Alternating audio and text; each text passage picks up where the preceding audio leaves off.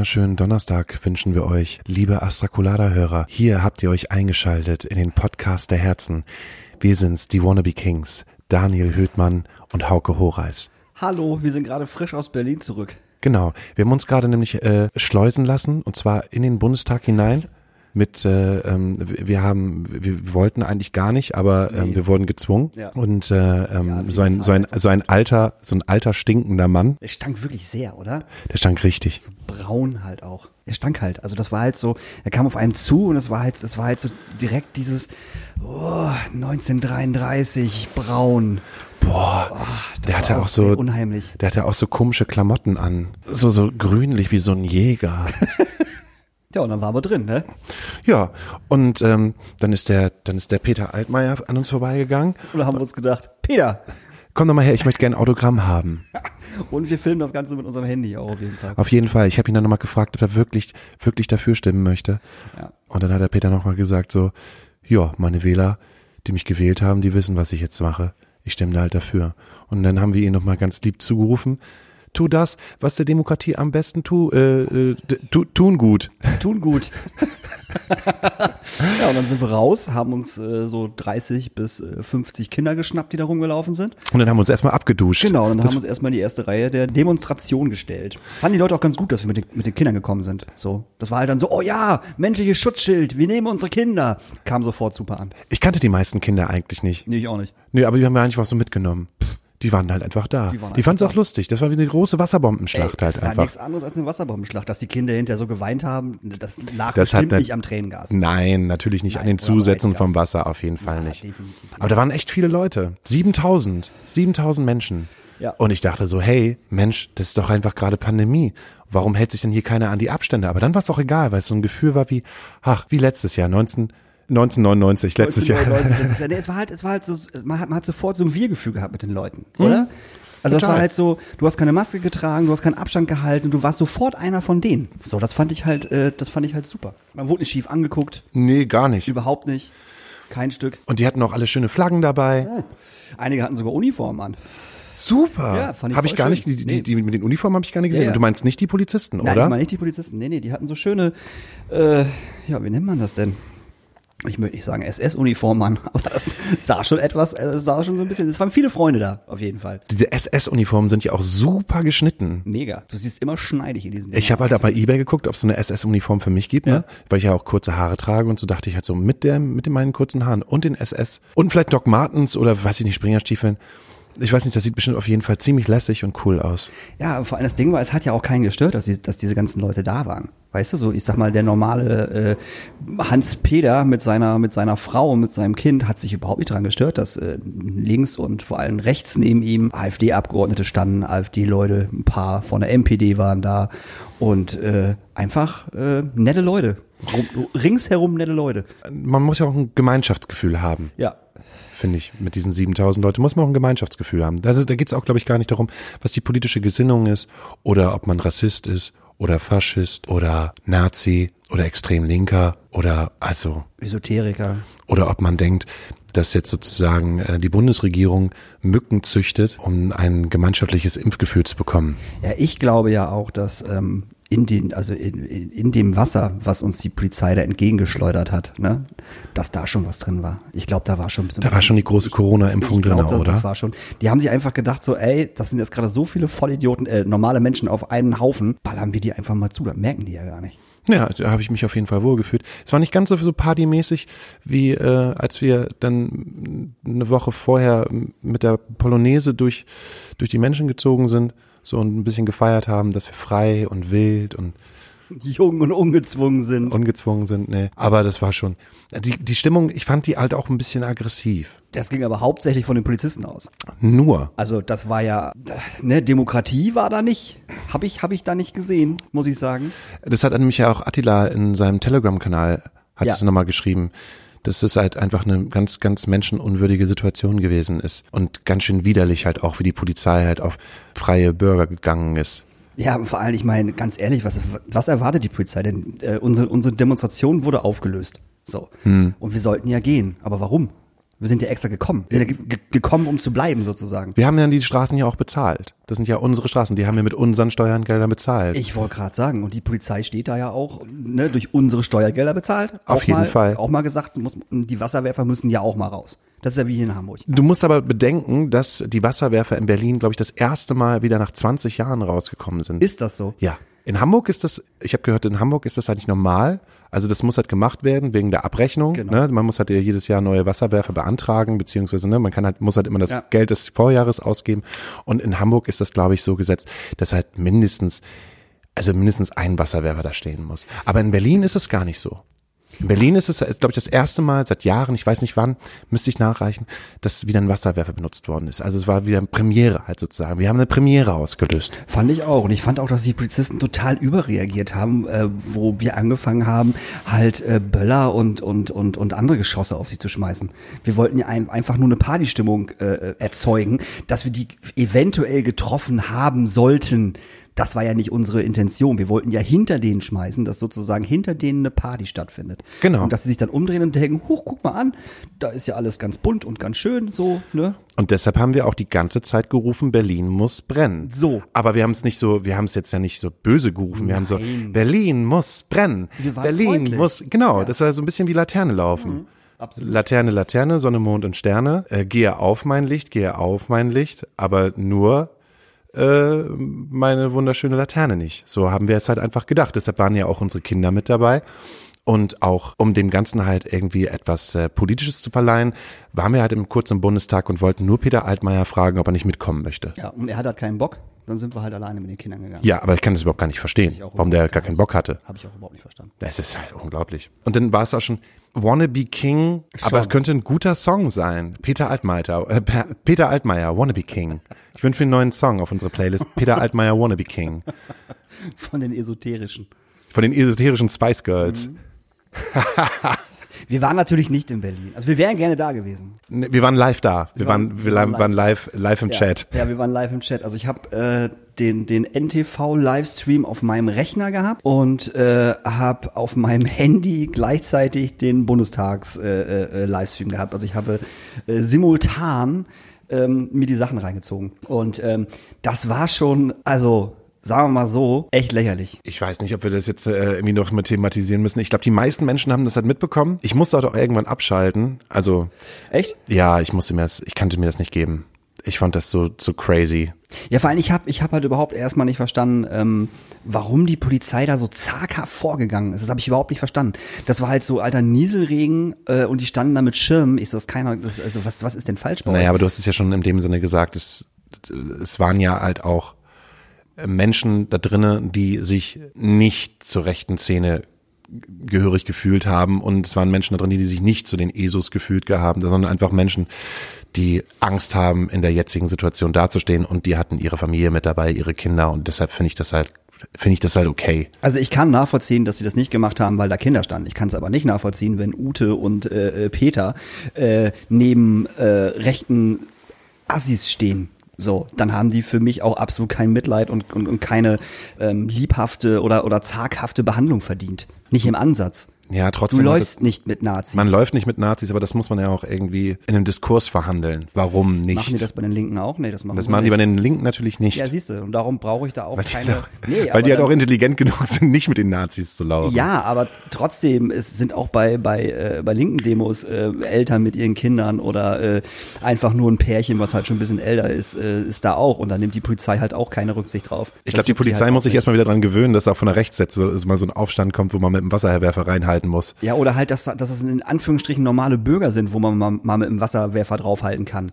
Frage ist einfach, musst du da mit dem Wasserwerfer draufhalten? Ne, wie willst du sonst diese, diese, diese, diese Sache auflösen? Das ist ja, das ist, das ist ja ein Mittel, da, es ist, es ist ja ein Mittel, um die Leute entweder nach hinten zu treiben oder um die Leute auseinanderzutreiben, dass die halt, dass die halt weggehen. Dass, die, dass diese Ver Versammlung aufgelöst wird. Ja. So, du kannst ja nicht sagen, okay, wir nehmen keine Wasserwerfer und jetzt nicht, dass ich irgendwie Wasserwerfer jetzt irgendwie äh, in Schutz nehme oder Polizei oder irgendwas. Daniel Hüttmann nimmt Wasserwerfer in Schutz. Nein, aber ey, die Versammlung war aufgelöst, Mann. Keiner von diesen Affen wollte gehen. Und dann fängst du ja nicht an, erstmal drei Hundertschaften da rein zu äh, schieben, dass die erstmal anfangen, Leute wegzuknüppeln. Das passiert auf anderen Demos.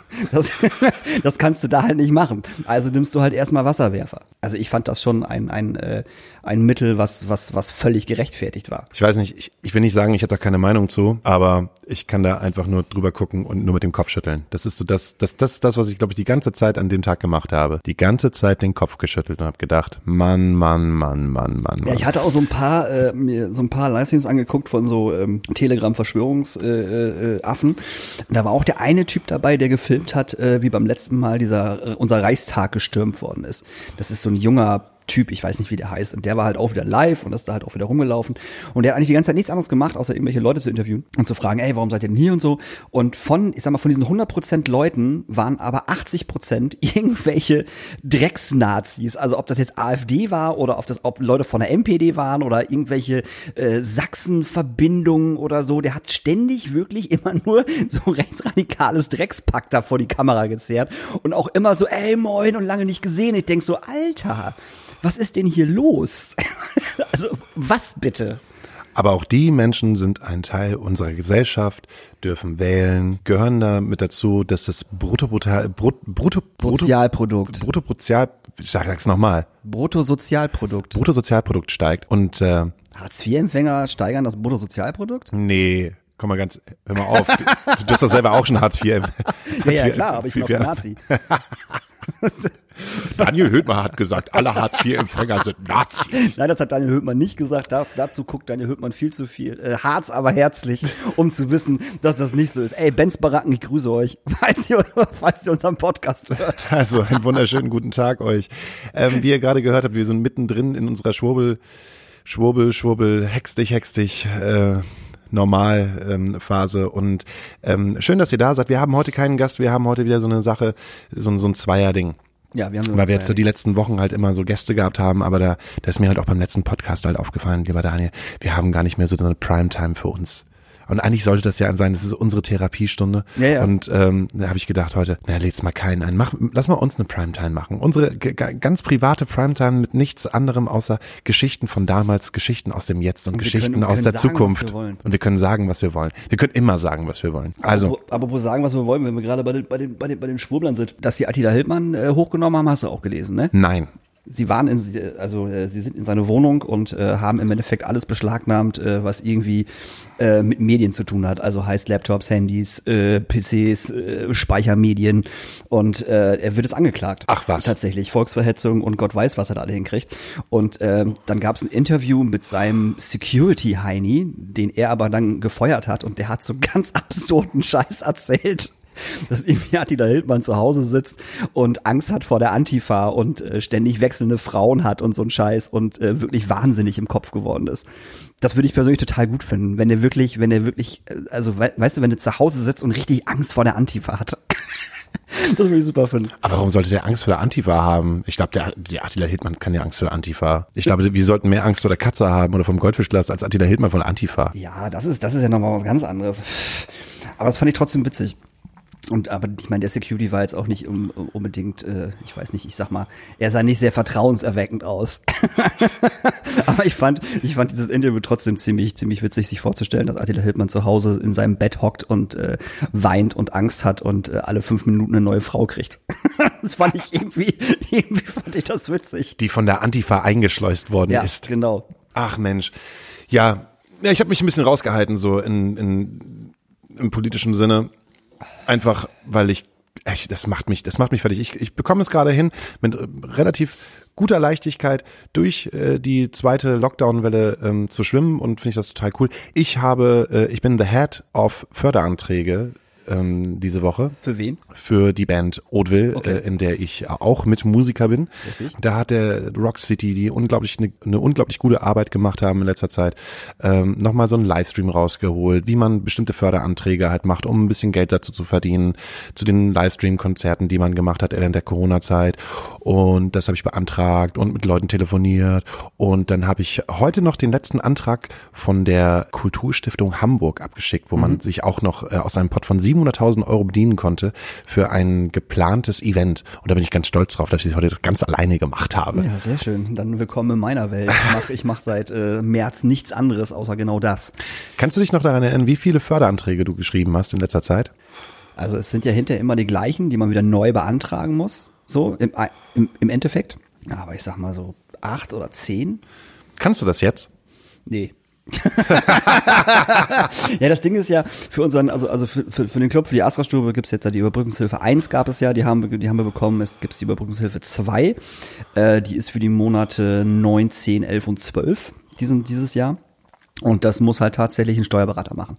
Das kannst du nicht mehr selber machen, das muss ein Steuerberater machen und das macht auch unser Steuerberater, äh, der auch echt gut ist. Und da gibt's jetzt bei der zweiten Antragsstellung gibt's 90 Prozent der, der Betriebskosten werden. Ähm, Betriebskosten oder Fixkosten? Siehst du, da bin ich schon wieder raus. Ich meine aber Betriebskosten, also heißt Miete, mhm. Nebenkosten, also, äh, ne, Strom, Wasser und so ein Scheiß. Und alles andere, was anfällt, ähm, stelle ich im Endeffekt, wenn dieser Antrag durch ist, dann wieder der BKM in Rechnung. Das mache ich aber auch alles selber. Da gibt es eine schöne Excel, die trägst du ein und äh, ja, dann kriegt das die BKM und dann kriegt man von denen halt nochmal das andere bezahlt und halt die zehn Prozent, die, der, die dieser Überbrückungsantrag 2 nicht geleistet hat, die kriegt man auch noch wieder dazu. Aber es ist halt immer ein Hin und Her. Man muss warten, bis der eine Antrag durch ist. Äh, dann musst du den nächsten stellen. Jetzt gibt's ja wieder neue Anträge. Es gibt jetzt einmal diesen, diesen Antrag, diese, diese Novemberhilfe wird's ja ab nächste Woche kann man den, kann man den machen. Novemberhilfe heißt für euch, ähm, die nicht ganz so in diesem Thema drin sind, ähm, man hat die Möglichkeit als Club entweder sich 75 Prozent vom November auszahlen zu lassen oder 75 Prozent vom äh, Durchschnitts Durchschnitt Jahres oder Jahresumsatz, Jahres. Jahresumsatz des Clubs auf jeden Fall. Aber nicht nur Clubs, halt auch äh, jegliches Unternehmen, was jetzt gerade durch die Corona-Krise bedingt geschlossen hat. Heißt jeder Gastronom, jeder Solo-Selbstständige, Künstler, jeder kann das machen. Also nicht nur Clubs. Aber uns Clubs bringt das tatsächlich nichts, wenn wir das machen würden. Mhm. Warum nicht? Äh, weil das mit angerechnet wird auf den Überbrückungsantrag 2, den wir schon gestellt haben. Ach so, das heißt sozusagen, also das, äh, ne? die Förderanträge fressen sich gegenseitig auf. So ein bisschen. Es gibt ein paar, die fressen sich nicht auf, die werden nicht gegengerechnet, aber die meisten werden auf jeden Fall gegengerechnet, was aber auch nicht wirklich schlimm ist, finde ich zumindestens. Also ich finde nicht, dass man, das stehe ich bestimmt alleine, aber mit der Meinung, aber ich finde nicht, dass man mehr Geld beantragen sollte, als man eigentlich braucht. Davon gibt es wahrscheinlich genug. Ja, darum sind ja auch die, ähm, ich sag mal, die äh,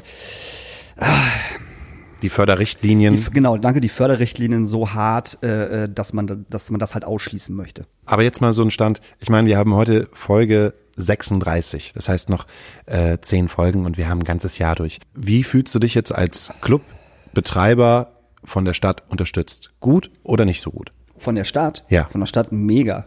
Also absolut, wie gesagt, das Kulturamt ähm, lässt keinen Club, der im Clubkombinat drin ist, äh, äh, schließen.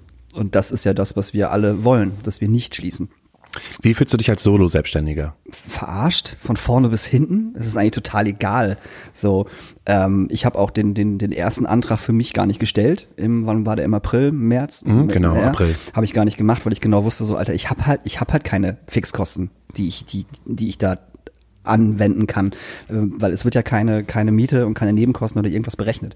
Ich habe kein Büro, ich habe keine Leasing-Scheiße oder irgendwas, also brauche ich das gar nicht machen. Totaler Bullshit. Und äh, Jetzt ist es, glaube ich, bei dem neuen Antrag äh, für die Novemberhilfe ist es auf jeden Fall so, dass Solo-Selbstständige keinen Dritten brauchen, um diesen Antrag zu stellen. Mit Dritten meine ich Steuerberater oder Wirtschaftsprüfer, äh, sondern können das äh, bis 5000 Euro selber machen.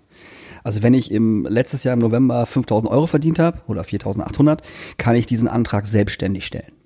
Alles klar, ich wünsche mir einen der besten 90er Jahre Hip-Hop-Songs, die es je gegeben hat, und zwar von The Far Side, um, Passing Me By. Und ich wünsche mir von einer neuen Band, die Flittern heißt, äh, satt. Äh, großartige neue Band äh, sind Leute aus Hey Ruin, heißen die so? Hey Ruin, ich nenne es einfach mal so. Hyrü von Zelda. Nee, nee, Ruin, ist auch egal. Und, äh, und jemand von Kampfsport, der Schlagzeuger von Kampfsport ist damit drin. Und die machen so, ähm, ah, was ist das? So Love A angehauchten heiß-kalt Deutsch Bums. Mhm. Ist cool. Finde ich, finde ich ganz geil. Ich fand Hey Ruin immer richtig kacke war überhaupt nicht meins, das war mir zu metallastig. Ach so, das ist eine Band. Hey Ruin. Ich dachte. Hey, hey Ruin. Hey, ach, Hey Ruin. Ja, so, das haben wir so hier ausgesprochen. Ich dachte, das wäre das, ich dachte irgendwie die Stadt oder das Land. Nein, ich wollte gerade fragen, wo nein, in Deutschland nein. gibt es dann einen Ort, der Hey Ruin heißt? Nein, so Band. Die fand ich halt immer, immer irgendwie ungeil. Ich habe die mal gesehen vor Heiß Kalt und äh, hat mich überhaupt nicht gekickt, war mir zu zu dicke Eier, zu äh, Fuß auf dem Monitorbox Scheiße und so, war überhaupt nicht meins. Wenn ihr Lust habt, könnt ihr auf jeden Fall eure Fuß auf die Bluetooth-Box packen, solange die Pause ist, dann sehen wir uns gleich wieder. Bis gleich. Ja, hallo, ich bin Jana aus Kassel und ich fühle mich wie Alice Elisabeth Weidel. da ich seit Monaten aktiv im Widerstand bin, Reden halte, auf Demos gehe, Flyer verteile und auch seit gestern Versammlung anmelde. Ich bin 22 Jahre alt, genau wie Alice Elisabeth Weidel. bevor sie den Nationalsozialisten zum Opfer fielen. Da sind wir, wieder zurück. Andere Energie. Huhu. Yeah! Daniel, Hey, Hauke. du wirst dich freuen. Ich habe eine neue Frage für dich. Oh nee. Doch, Ach Mensch. doch, komm. Ach komm. Fiete, Ja, Fiete. junger Mann, Ja. fragt Fragen wie ein Kind, ist auch ein Kind. Und die nächste Frage ist sozusagen für dich. Du Hauke, wie tut scharfes Essen weh? Ähm, lieber Fiete, ähm, da bist du bei mir an der absolut richtigen Adresse, denn ich liebe scharfes Essen. Ähm, warum das weh tut, das ist eine sehr gute Frage. Also ich kann dir das äh, nicht wirklich, äh, ich kann es, also wie, boah, wie tut das weh? Sehr. es tut, es tut sehr weh. Aber warum? Ja, das ist halt die Frage. Warum tut es denn so weh? Du kannst die wissenschaftliche Erklärung machen oder du kannst versuchen, Kenn Ganze- mal die wissenschaftliche Erklärung dafür. Ich oute mich als dumm. Wie schmecken wir? Mit Mit der Zunge. und Der Nase? ja. Ja. So. Und wo schmecken wir? Im Mund? Ja. Zunge und Rachen? ja. Schleimhäute. Ja. Gut. Was können wir alles schmecken? Bitter? Süß? Nee, sauer, ne? Ja. Sauer. Süß? Sauer? Süß, sauer? Hm, weiß nicht, kommt, kommt noch was dazu? Bitter, süß und sauer? Keine Ahnung. Ähm, gehört scharf dazu? Nee, ich glaube nicht. Warum nicht? Weil es kein Geschmacksstoff ist. Weil scharf macht folgendes. Scharf äh, ist ähm, Pflanzen, die äh, Schärfe produzieren oder äh, das ist sozusagen deren, deren äh, wie heißt das nochmal? Abwehrmechanismus? Genau, deren Abwehr, Abwehrmechanismus für, für Pflanzenfresser, die diese, Pfla diese Pflanze nicht fressen sollen. Deshalb haben, sind sie halt scharf. Also Die darum sind Peperoni scharf? Ja, damit die nicht gefressen werden. Okay. Weil dann werden halt die, komplett die ganzen Pflanzen gefressen, äh, aber eigentlich sollten nur die, die Samen der Peperoni rausgehen. Aber auch die, ganze- die komplette äh, Pflanze hat halt Schärfe in sich. Ich stell mir gerade einen Vogel vor, dem richtig der Arsch brennt. Oder die, der richtige Arsch brennt. so. Und ähm, wenn wir das zum Beispiel essen, also wenn wir eine Peperoni essen oder eine Chili essen, dann nehmen wir das über unsere Schleimhäute wahr und äh, wir empfinden das nicht als Geschmack, sondern als Schmerz. Okay. Sozusagen, da werden ähm, da, da wird unser Schmerzempfinden getriggert und ähm, die, die Geschmacksrezeptoren machen dann auf. Und das heißt aber, dass wenn du scharf isst, dass alles, was entweder süß, bitter oder sauer ist, ähm, noch intensiver schmeckt. Das bringt uns nicht weiter, wie, wie, wie wir das Fiete erklären sollen. Also in seinem Mund gibt es, kennst du noch diese Serie aus äh, Frankreich? Es war einmal das Leben. Ja, klar. Und das wurde ja so dargestellt, als wenn in unserem Körper halt ganz viele Kleine Männchen sind. Ganz viele kleine Männchen sind. Und stell dir mal vor, in deinem Mund sind ganz viele kleine Männchen. Dann gibt's halt diese kleinen Männchen auf deiner Zunge und in deinem Rachen, die dafür zuständig zu, äh, sind, zu erkennen, aha, diese Speise ist jetzt extrem süß oder einfach nur süß oder extrem bitter oder sauer. Mhm. Geben wir dem Gehirn weiter, ist das gerade gut, das zu essen oder ist es gerade nicht gut zu essen? Und wenn es halt einfach ähm, gut miteinander kombiniert ist, dann schmeckt es halt gut. Und dann ist es aber auch so, wenn wir etwas Scharfes essen, dann haben die so, aua, ah. Rennen alle durcheinander und schreien. Genau. Es ist aber auch so, hat so ein bisschen SM-Feeling, weil wenn es halt die richtige Stärke an Schärfe hat, dann ist es halt so, das ist der gute Schmerz. Mm. Ah, Okay, das darf man jetzt Fiete halt natürlich nicht so erzählen. Aber wenn es der gute Schmerz ist, dann ähm, geben sie halt auch weiter, ja, das tut uns ganz gut, weil die Geschmacksrezeptoren, also wir können dadurch mehr bitter und mehr süße und mehr saure Stoffe empfinden. Also kriegen halt sozusagen mehr rein äh, in uns Männchen. Ich weiß gar nicht, wie viel gefährliches Halbwissen hier gerade in den letzten fünf Minuten erzählt worden ist. Nee, nee, nee, das ist ja wirklich so. Schärfe, Schärfe kriegst du halt nur mit, weil, weil du ein Schmerzempfinden hast. Und das ist halt kein. Also ich habe ich hab aber keine Schmerzen, wenn ich scharf esse. ja, du nicht, aber deine Schleimhäute empfinden das als Ah, Schmerz. okay. Weil dafür ist es ja nicht sozusagen da. Als Abwehrmechanismus für Pflanzenfresser. Fiete, hast du das jetzt so ungefähr verstanden? Nee, bestimmt nicht. Natürlich hat er das verstanden. Meinst du? Ja, auf jeden Fall. Also wenn du scharf isst, dann tut's weh. Am Anfang, Und später nochmal, am Ende. wenn du nochmal auf Toilette gehst. Die große Frage ist halt einfach, wie scharf kannst du essen? Wie scharf kannst du essen? Also das, das Ding ist, ich kann schon, ich kann schon sehr scharf essen, auf jeden Fall, ohne dass es mir weh tut. Aber das ist halt im Nachhinein auf gar keinen Fall gut. Kannst du dich noch mal an den Moment erinnern, an dem du das Schärfste gegessen hast, was du jemals im Mund hattest? Ja, das war, oh, das war in irgendeiner Currywurstbude hier in Hamburg. Ich weiß gar nicht mehr, wo das war. Die hatten so verschiedene äh, ähm, äh, Schärfegrade, so Sc- Scoville-mäßig, weißt du, weil äh, Schärfe wird ja in Scoville gemessen. Ähm, und die hatten da verschiedene Schärfegrade. So, und ich habe dann hinter Inferno genommen. Und ähm, die haben dann also dann äh, so vier Currywurst-Stückchen dann äh, Ketchup drüber und dann waren da so drei, vier Spritzer, aber wirklich nur Spritzer aus so einer aus so einer Flasche drauf, so und ähm, ich, ich habe geweint, also kein Scherz, ich habe ich habe ich habe geheult, wie wie wie ein Baby. Ich habe es aufgegessen, natürlich, aber ich habe geheult wie ein Baby und ich habe locker, ich glaube, vier Flaschen Kakao gesoffen dabei, also beziehungsweise danach, weil es nicht auszuhalten war. Also mir hat alles wehgetan. Mein Mund, meine Zunge, mein Rachen, also einfach komplett alles. Also Fiete, wenn du noch immer zuhörst, ne, wenn du mal richtig scharfes isst, dann nicht mit Wasser nachspülen. Auf gar keinen Fall. Immer mit Milch. Ja, und Kakao ist sogar noch besser tatsächlich. Kakaos, den magst du doch so gerne. Da fallen mir nämlich gerade zwei Geschichten dazu ein, von wegen scharfem Essen. Einmal, wo ich ja nicht etwas wirklich Böses getan habe, und zwar wir waren auf Tour, sind ähm, auf Tour angehalten im Rewe und dann war beim Rewe so, äh, äh, bitte kosten Sie. Und dann haben sie halt Habaneros ausgestellt. Und Habaneros ist halt sozusagen die böse Variante von Jalapenos. Und diese Habaneros waren halt ultra rot, wie Erdbeeren. Und dann habe ich halt diese, diese Habanero genommen und habe unserem damaligen Bassisten, Olli, guck mal hier, Erdbeere. Er so, oh. Und hat die, hat die halt komplett gegessen. Nee. Und innerhalb von zehn Sekunden Ja, natürlich hat er geheult, oder? ja. Alter. er ist, ich, er hat mich nur angeguckt, so, oh, oh, oh, oh, oh, und konnte überhaupt gar nichts mehr sagen. Nur so, Arschloch. Und dann ist er durch den Rewe gelaufen, ist halt direkt zum Kühlschrank hingegangen, hat sich so eine Landliebe-Milch aus der Flasche genommen, aufgedreht und komplett weggeext. Auf jeden Fall. das war so richtig böse und ich musste mich auch dafür entschuldigen, weil das tat mir auch wirklich leid. Und dann habe ich selber noch mal vor drei Jahren so eine Habanero halt weggenascht, weil ich einfach Bock habe. Weil ich mal Bock hatte, was passiert mit mir, wenn ich so eine Habanero weg, äh, wegnasche und auf unserem äh, Catering-Plan steht, äh, eine Habanero. Seit wann das denn? Äh, schon seit vier Jahren steht da eine, eine Habanero. Noch kein Veranstalter gemacht bis Doch, jetzt. doch, Wann? doch. Das hat, äh, wir haben gespielt ähm, in äh, ähm, einer großen Halle in Berlin bei so einem äh, Alkohol-Event. Ich weiß gar nicht, ähm, keine Ahnung. war ich hier auf jeden Fall nicht mit. Nee, da warst du nicht dabei. Ähm, die, wir hatten da alles. Da haben wir zusammengespielt mit Frieda Gold Mhm. und äh, wir haben wirklich alles bekommen. Da war halt auch diese eine Habanero und es war so, oh, die Habanero ist mal da. Mal gucken, wie die schmeckt. Reingebissen und ich habe wirklich drei, eine Dreiviertelstunde was davon gehabt. Ja, natürlich. Also von bis bis, oh, ich kipp gleich um, bis zum, boah, jetzt wo der Schmerz nachlässt, ist geil. Also scharfes Essen ist halt richtig. Ja, ich finde, ich, also ich finde, scharfes Essen gehört halt für mich, wenn ich, wenn ich indisch essen gehe, Mhm. finde ich, gehört das dazu. Ich finde, das muss scharf sein.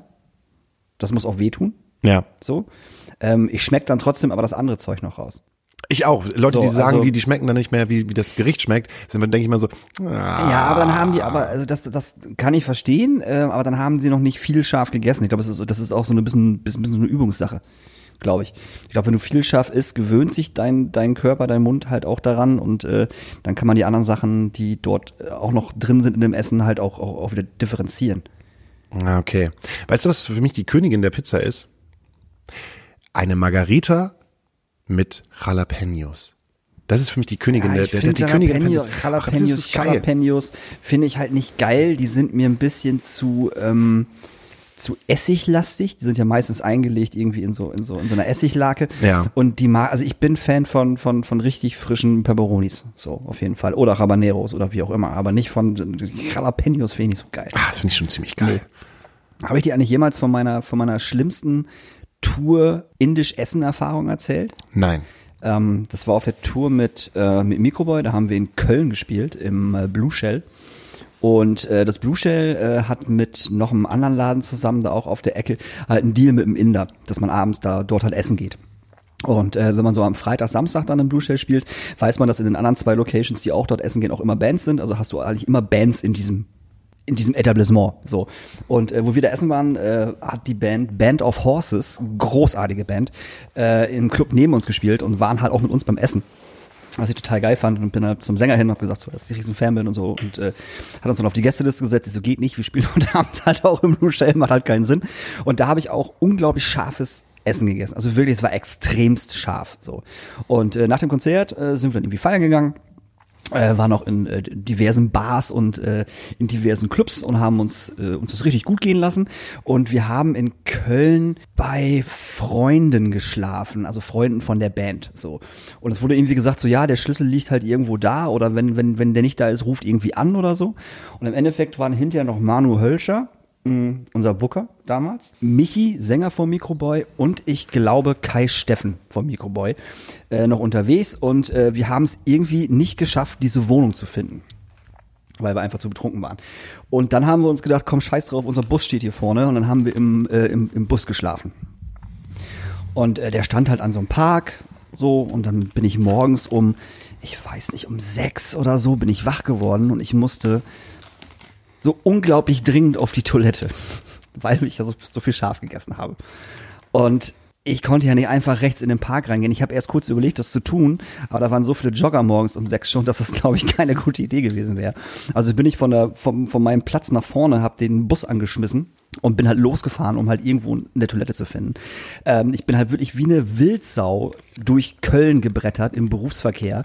Äh, Manu ist hinten aufgewacht, Michi ist hinten aufgewacht. Äh, was ist los? Wo fährst du denn hin? Und ich sage, ich brauche eine Toilette, keine Ahnung so. Fanden die natürlich ultra witzig. Und wir sind halt wie gesagt, durch Köln gebrettert, dann habe ich einen Kiosk gesehen, bin halt wirklich mit ähm, allen Lichtern an auf diesen Kiosk drauf, äh, drauf gefahren, bin da rein. Ich so, Entschuldigung, dürfte ich bitte Ihre Toilette benutzen? Nein, darfst du nicht. Ich so, doch, ich muss bitte dann sofort deine Toilette benutzen. Nein, darfst du nicht. Ich wieder in das Auto rein, losgefahren. Dann sehen wir auf der anderen Seite eine, Shell, äh, eine Araltankstelle. Und Michi schreit, Daniel, links rüber, Araltankstelle und ich überhaupt nicht drüber nachgedacht, einfach links rübergezogen. Ich war auf der ganz rechten Spur, es war zweispurig auf beiden Seiten. In der Mitte war ein riesengroßer Grünstreifen und ich bin einfach von komplett rechts nach komplett links rübergeballert in den Gegenverkehr über diesen Grünstreifen und bin halt auf diesen auf diese Shell-Tankstelle, äh, auf dieser Araltankstelle draufgeballert. Raus aus dem Auto, Auto lief noch, in den Laden rein. Ich so, ich brauche den Schlüssel für die Toilette. Er schmeißt mir den Schlüssel rüber. Ich gehe auf die Toilette, mach die Toilette auf und die Toilette sah wirklich eins zu eins aus wie das Klo bei Trainspotting. Ich wollte es gerade sagen. Das beschissenste Klo in der Bundesrepublik Deutschland. Es sah wirklich genau so aus. Und ich weiß noch, dass Michi hinter mir stand, der das Ganze immer noch unglaublich witzig gefunden hat. Und hinter mir stand und so über mich drüber guckte und sagte so, ja, dann war viel Spaß. Und ist dann gegangen. Das war das Schlimmste, was ich jemals mit scharfem Essen erlebt habe. Wie man dann halt auch versucht, wenn man auf so einem schlimmen Klo ist, erstmal irgendwie alles sauber zu kriegen. Ja. Wenn dann halt noch Papier ist, dann hast du dieses komische einlagige Papier, Papier und dann wickelst du halt einfach irgendwie sechs Lagen, schrubbst nochmal Ja. und baust dir halt einfach so ein Nest aus Papier, damit du halbwegs das Gefühl hast, so irgendwie hygienefrei, hygienefrei, sag ich mal, hygienekonform zu kacken. Ich habe danach erstmal zwei Stunden geduscht, weil das Witzige war, wir sind dann von, von, von der ähm, Aral wieder zurückgefahren zu der Wohnung, wo wir eigentlich hätten schlafen sollen und haben dann gemerkt, dass wir mit unserem Wagen direkt vor der Wohnung gestanden haben. also weißt du, das war halt so, ich hätte einfach nur noch mal äh, nachdenken sollen, wo ich aufgewacht bin, einfach noch mal diese, diese, diese Handynummer von dem Typen anrufen sollen und noch mal fragen so, ey, wo ist denn diese Wohnung? Hat er gesagt so, ihr steht direkt mit dem Auto davor, da wo ihr gestern Abend geparkt habt. Ah. Ja. Nee, scharfes Essen. Immer noch Favorite, aber ich bin auch in so einem Alter, da äh, sollte man sich dreimal überlegen, wie scharf man wirklich Das ist. ist dann immer ganz geil, wenn du halt innerlich dann merkst, oh, jetzt geht die Zündschnur los. Weil irgendwann kommen die Jalapenos oder die Pepperonis dann halt an. Und dann merkst du, man, irgendwann, irgendwann merkt man innen drinne so, oh, jetzt geht's los. Irgendwie blöd, aber auch irgendwie macht man es immer wieder. Ich mache es immer wieder. Ich mach's auch immer wieder. Und das ist halt auch das Schlimmste, was man machen kann. Ehrlich, ich, weiß, ich dachte, ja, scharf ist eigentlich gut für den Körper. Scharf ist ja auch eigentlich gut für den Körper, aber ich habe ähm, ähm, seit seit ein paar Jahren unglaubliches Sodbrennen äh, äh, von scharfen Essen bekommen. So, und mittlerweile nicht nur vom scharfen Essen. Also ganz ehrlich, also entweder werde ich, ich werde wirklich alt, so, und mein Körper sagt einfach so, nee, finde ich scheiße, was du da gerade isst. Wir haben gestern Abend einfach nur Bratkartoffeln gegessen. Weißt du, schön Bratkartoffeln mit Zwiebeln und bisschen, bisschen Schinken drin und Ei drüber, so, ne? Schönes Brot, Brot dabei, was man so macht. Und ich bin heute Nacht aufgewacht, ich hatte schon wieder so brennen wie scheiße. Also entweder vertrage ich keine Kartoffeln, kein Ei, kein Schinken oder keine Zwiebeln mehr, was ganz schön traurig wäre. Weil das alles Sachen sind, die ich sehr, sehr mag. Ah, Sodbrennen und sowas ist ja überhaupt gar nichts, womit mich Gott gesegnet hat. Ja, ich hast du nie, oder Nee, habe ich nie. das- ich hab- ich kann im Prinzip eigentlich alles essen, was ich Boah, möchte. Wenn ich ich, kann wenn ich auch es- alles essen, Ja, aber- aber, ich habe keinen Sodbrennen danach und mir auch kein, so kein komisches Gefühl. Das Einzige, was halt ich halt immer habe, ist, wenn ich zu viel gegessen habe, das Ding ist halt eigentlich immer einen riesen Mund. Also ich kriege meine komplette Hand und meine Hand ist riesig, kriege ich komplett in, komplett in den Mund Mhm. rein. Frag mich nicht, warum ich das weiß. Ich weiß es halt einfach. Und das heißt, ich, ich stopfe nicht. Also Menschen würden niemals sagen, dass ich stopfen würde, aber ich beiß halt einmal ab und dann ist das Essen weg. Die meisten sagen immer so, Alter, inhalierst du das? Und Ich das ist halt weiß, wie du isst, ja, ja. Ja, so. Aber dann ist halt, äh, ne, der Körper braucht ungefähr oder der Magen braucht ungefähr eine halbe Stunde zu realisieren, oh, ich bin voll. Das ist aber, du kannst mich eine halbe Stunde essen lassen. Ich kann dann halt einfach ultra viel essen. Und wenn ich zu viel gegessen habe, dann werde ich essenstraurig. Dieses, diesen Begriff essenstraurig gibt es eigentlich nicht, den habe ich halt selbst erfunden. Traurig sein vom Essen. Das heißt, ich werde dann auf einmal total melancholisch und die ganze Welt ist schlimm. Es ist Weil du ungefähr- nichts mehr essen kannst, oder was? Nee, weil ich dann einfach nur essenstraurig bin. Das ist ungefähr wie mein Katergefühl. Wenn ich zu viel getrunken habe, habe ich Okay. am nächsten Tag äh, das Gefühl, ich kann nichts, ich bin nichts, äh, aus mir wird nichts und alles ist scheiße und die, die Welt um Mhm. mich herum, die zerbricht. Und das genau das gleiche Gefühl habe ich halt auch, wenn ich einen Essenskater, eine, eine Essenstraurigkeit habe. Da habe ich das Gefühl, alles ist Kacke, alles ist Scheiße, jeder hasst mich, weil ich zu viel gegessen habe. Weil mein Magen dann einfach so macht. Wir müssen jetzt einen Cut machen, weil ich pinkel muss. Der Daniel ist jetzt gerade unterwegs und muss mal eben kurz auf, muss mal eben kurz auf Klo. Ähm, ich kann euch in der Zeit erzählen, hey, sorry. Wir haben das heute zu zweit gemacht und wir haben uns keinen Gast eingeladen. Wir wollten mal wieder so ein intimes Ding zwischen uns beiden haben, also zwischen mir und zwischen Daniel und zwischen euch. Ähm, der Daniel ist halt auch immer ganz aufgeregt und so, wenn wir Podcast machen, weil er macht das ja jetzt nicht so oft. Ich meine, das ist die 36. Folge. Aber ich kann einfach nur sagen, so, boah, ich habe heute meinen Trinkertag. Das heißt sozusagen, ich nach langer Zeit will ich da heute ein bisschen Alkohol trinken, zusammen mit Daniel. Und ähm, das ist so ein Zweierding, so wir beide im Lockdown zusammen anstoßen auf äh, 36 Folgen Astra Colada. Wenn ihr irgendwelche besonderen Wünsche und sowas habt, dann könnt ihr das gerne sagen. Ihr müsst dann halt einfach uns eine PN schreiben oder so. Oh Daniel, schön, dass du da bist. Das war ein ziemlich intimer Moment zwischen mir und den Zuschauern. Also ich konnte früher halt auch äh, richtig viel essen. Also äh, auch wirklich bis, äh, bis, es, bis es nicht mehr geht, sozusagen. Es gab mal ein Restaurant, äh, wo wir mal essen gegangen sind mit meiner Family. Und da gab's ähm, McDonald's. Nee, das war ein richtig, richtiges, richtiges Restaurant, du Dödel. Burger King. Äh, und ähm, da gab's immer Schweineländchen zum Sattessen. So, bedeutet, äh, dass du einmal äh, sechs Schweineländchen mit geiler Soße und, und, und Pommes und so bekommen hast und du konntest dann immer danach noch mehr holen. Aber Du musstest dafür nicht mehr bezahlen. Also hast du einmal sechs gekriegt, dann hast du vier gekriegt, dann hast du drei gekriegt und immer so weiter. Und mein Onkel und ich haben dann immer so die- diesen Wettstreit gehabt, äh, wer kann am meisten essen. Und ich habe auch immer gewonnen. Und ich glaube, das Höchste, was ich hatte, waren, glaube ich, 17 äh, Schweineländchen. Und ähm, danach konnte man mich auch wirklich aus diesem, aus diesem Laden rollen. Also ich konnte mich wirklich nicht mehr bewegen. Es tut mir leid, ich habe gerade im Schweineländchen. Ich muss aber die ganze Zeit an einen Typen denken, der ja nicht Lennart heißt, aber sein Spitzname ist Schweineländchen. Schweinelennart. Der, der Schweinelennart. Schwe- Schweinelennart aus Gutenholz hat sozusagen seinen Hof geerbt von seinem Vater und er macht es halt sozusagen nur in Schweinen. So hört sich das halt für mich an, Schweineländchen. Aber der, der, Schweineländchen ist halt auch nicht besonders groß. Der sieht halt immer noch so aus, als wenn er 20 wäre, obwohl er schon 40 ist. Und deshalb nennen ihn alle seine Dorfbewohner nennen ihn Schweineländchen. Ich habe nur noch eine, ich habe nur noch eine Sache, die ich weiß nicht, warum ich die erzählen will, aber sie hat was mit Herbert Grönemeyer zu tun. Also sind wir immer noch beim Schweineprinzip dabei. So, ähm, ich weiß nicht, warum ich daran denken musste, aber ich, ich glaube, es war so die, der erste Auftritt, den du jemals gemacht hast. Und äh, ich habe, mein, mein ersten Auftritt, den ich jemals gemacht habe in der Schule, das war ein Auftritt, den ich nicht spielen konnte. Also quasi gesehen jetzt wie in der Corona-Zeit. Irgendwann kam halt unser Schulleiter in die Klasse und meinte, ja, wir brauchen da noch ein paar Leute, ich glaube, das war zweite Klasse oder so, wir brauchen noch ein paar Leute, die ähm, äh, ein Gedicht aufsagen äh, während des äh, äh, während der Schulfeier. Ich weiß nicht, was das war, irgendwie keine Ahnung, Sommerfest oder so. Und dann habe ich gedacht, ja, äh, wenn Klaas Maibohm der natürlich immer ein Gedicht aussagen konnte, weil Klaas Maibohm Klaas Maibohm war. Es gibt halt die Leute, die immer ein Gedicht aussagen können, weil die Ja, halt ja. immer die besonderen Streber. Und das war Klaas Maibohm und seine Zwillingsschwester Annika Maibohm.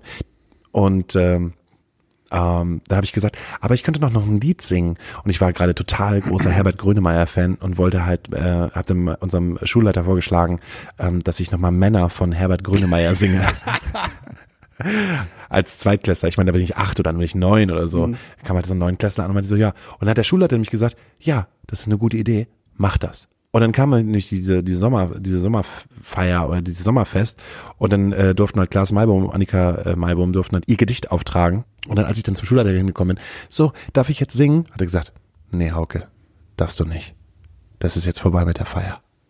Und dann durfte ich diesen Song nicht singen. Und warum durftest du nicht singen? Ich weiß es nicht, er hat, einfach, er hat keine Begründung gesagt.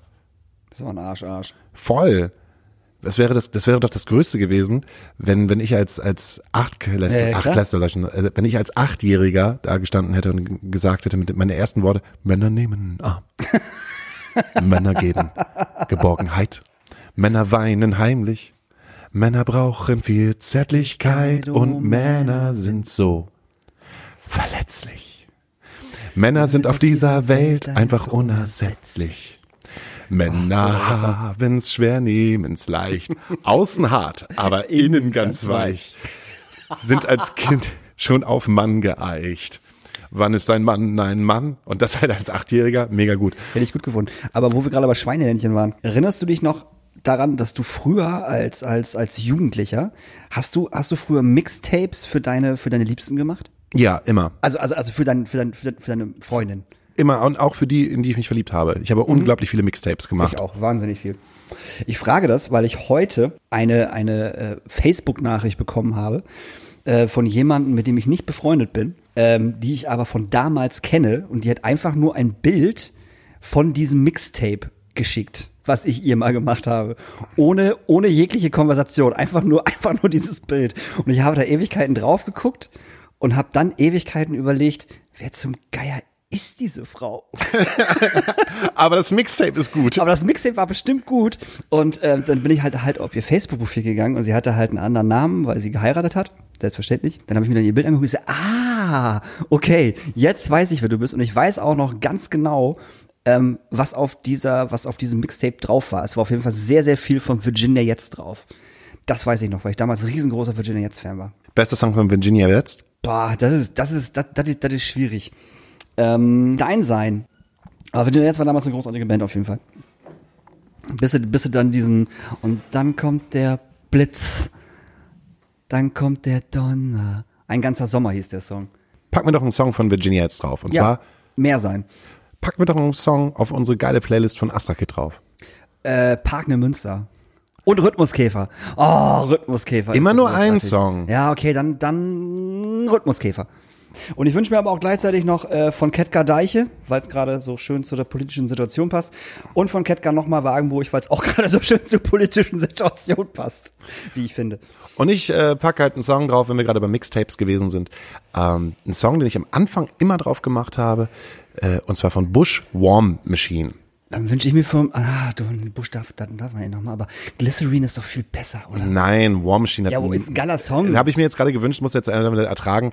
Also, liebe Leute, was haben wir mitgekommen von diesem Podcast, wo wir halt jetzt das erste Mal seit langer Zeit wieder, wieder zu zweit gewesen sind? Wir haben nur Quatsch geredet. Nö, gar nicht. Also, erstens, Daniel ist Hartz-IV-Empfänger, obwohl er sie nicht mag. Zweitens. mein Antrag ist noch nicht durch, Hauke. Immer noch nicht. äh, äh, zweitens, geht nicht in den Bundestag hinein, wenn ihr nicht angemeldet seid. Und wenn ihr angemeldet seid, dann solltet ihr euch auf jeden Fall nicht von der AfD anmelden lassen. Demonstriert nicht mit Nazis? Wenn ihr ein Jobangebot findet auf Yelp, nee, gar nicht Yelp nicht, wenn ihr ein Jobangebot findet auf Wing, Wings, wenn ihr ein Jobangebot findet, äh, in dem irgendjemand schreibt, hallo, ich bin veganer Koch und suche jemanden, der Security für mich macht, nicht annehmen. Nächste Sache ist, wenn ihr scharf esst, wisst, dass wenn es oben scharf ist, ist es unten immer noch scharf. Und tut weh. Und wisst, dass nächste Woche Donnerstag wieder ein neuer Podcast draußen ist mit einem Gast und mit mir, Daniel Höhtmann und äh, mit Hauke Horeis, äh, dem besten Tourmanager, den Hautelier hatten. Hauke Horeis, der beste Tourmanager, den, den, den oh Gott, Alter. 40 Minuten Quatsch. Wir haben euch lieb. Wir hören uns nächste Woche. Tschüss. Tschüss. Wie sagt man so schön? Moin.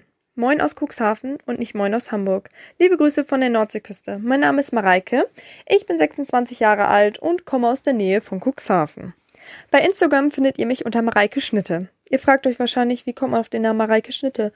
Ja, das ist mein Spitzname. Früher wurde ich immer Schnitti genannt. Dieses habe ich dann irgendwann umgewandelt auf Schnitte, weil ich mich bei Instagram nicht Mareike Schnitti nennen wollte. Man könnte natürlich auch seinen normalen Namen nehmen, aber ich wollte relativ in Anführungszeichen anonym bleiben, was natürlich überhaupt gar keinen Sinn macht.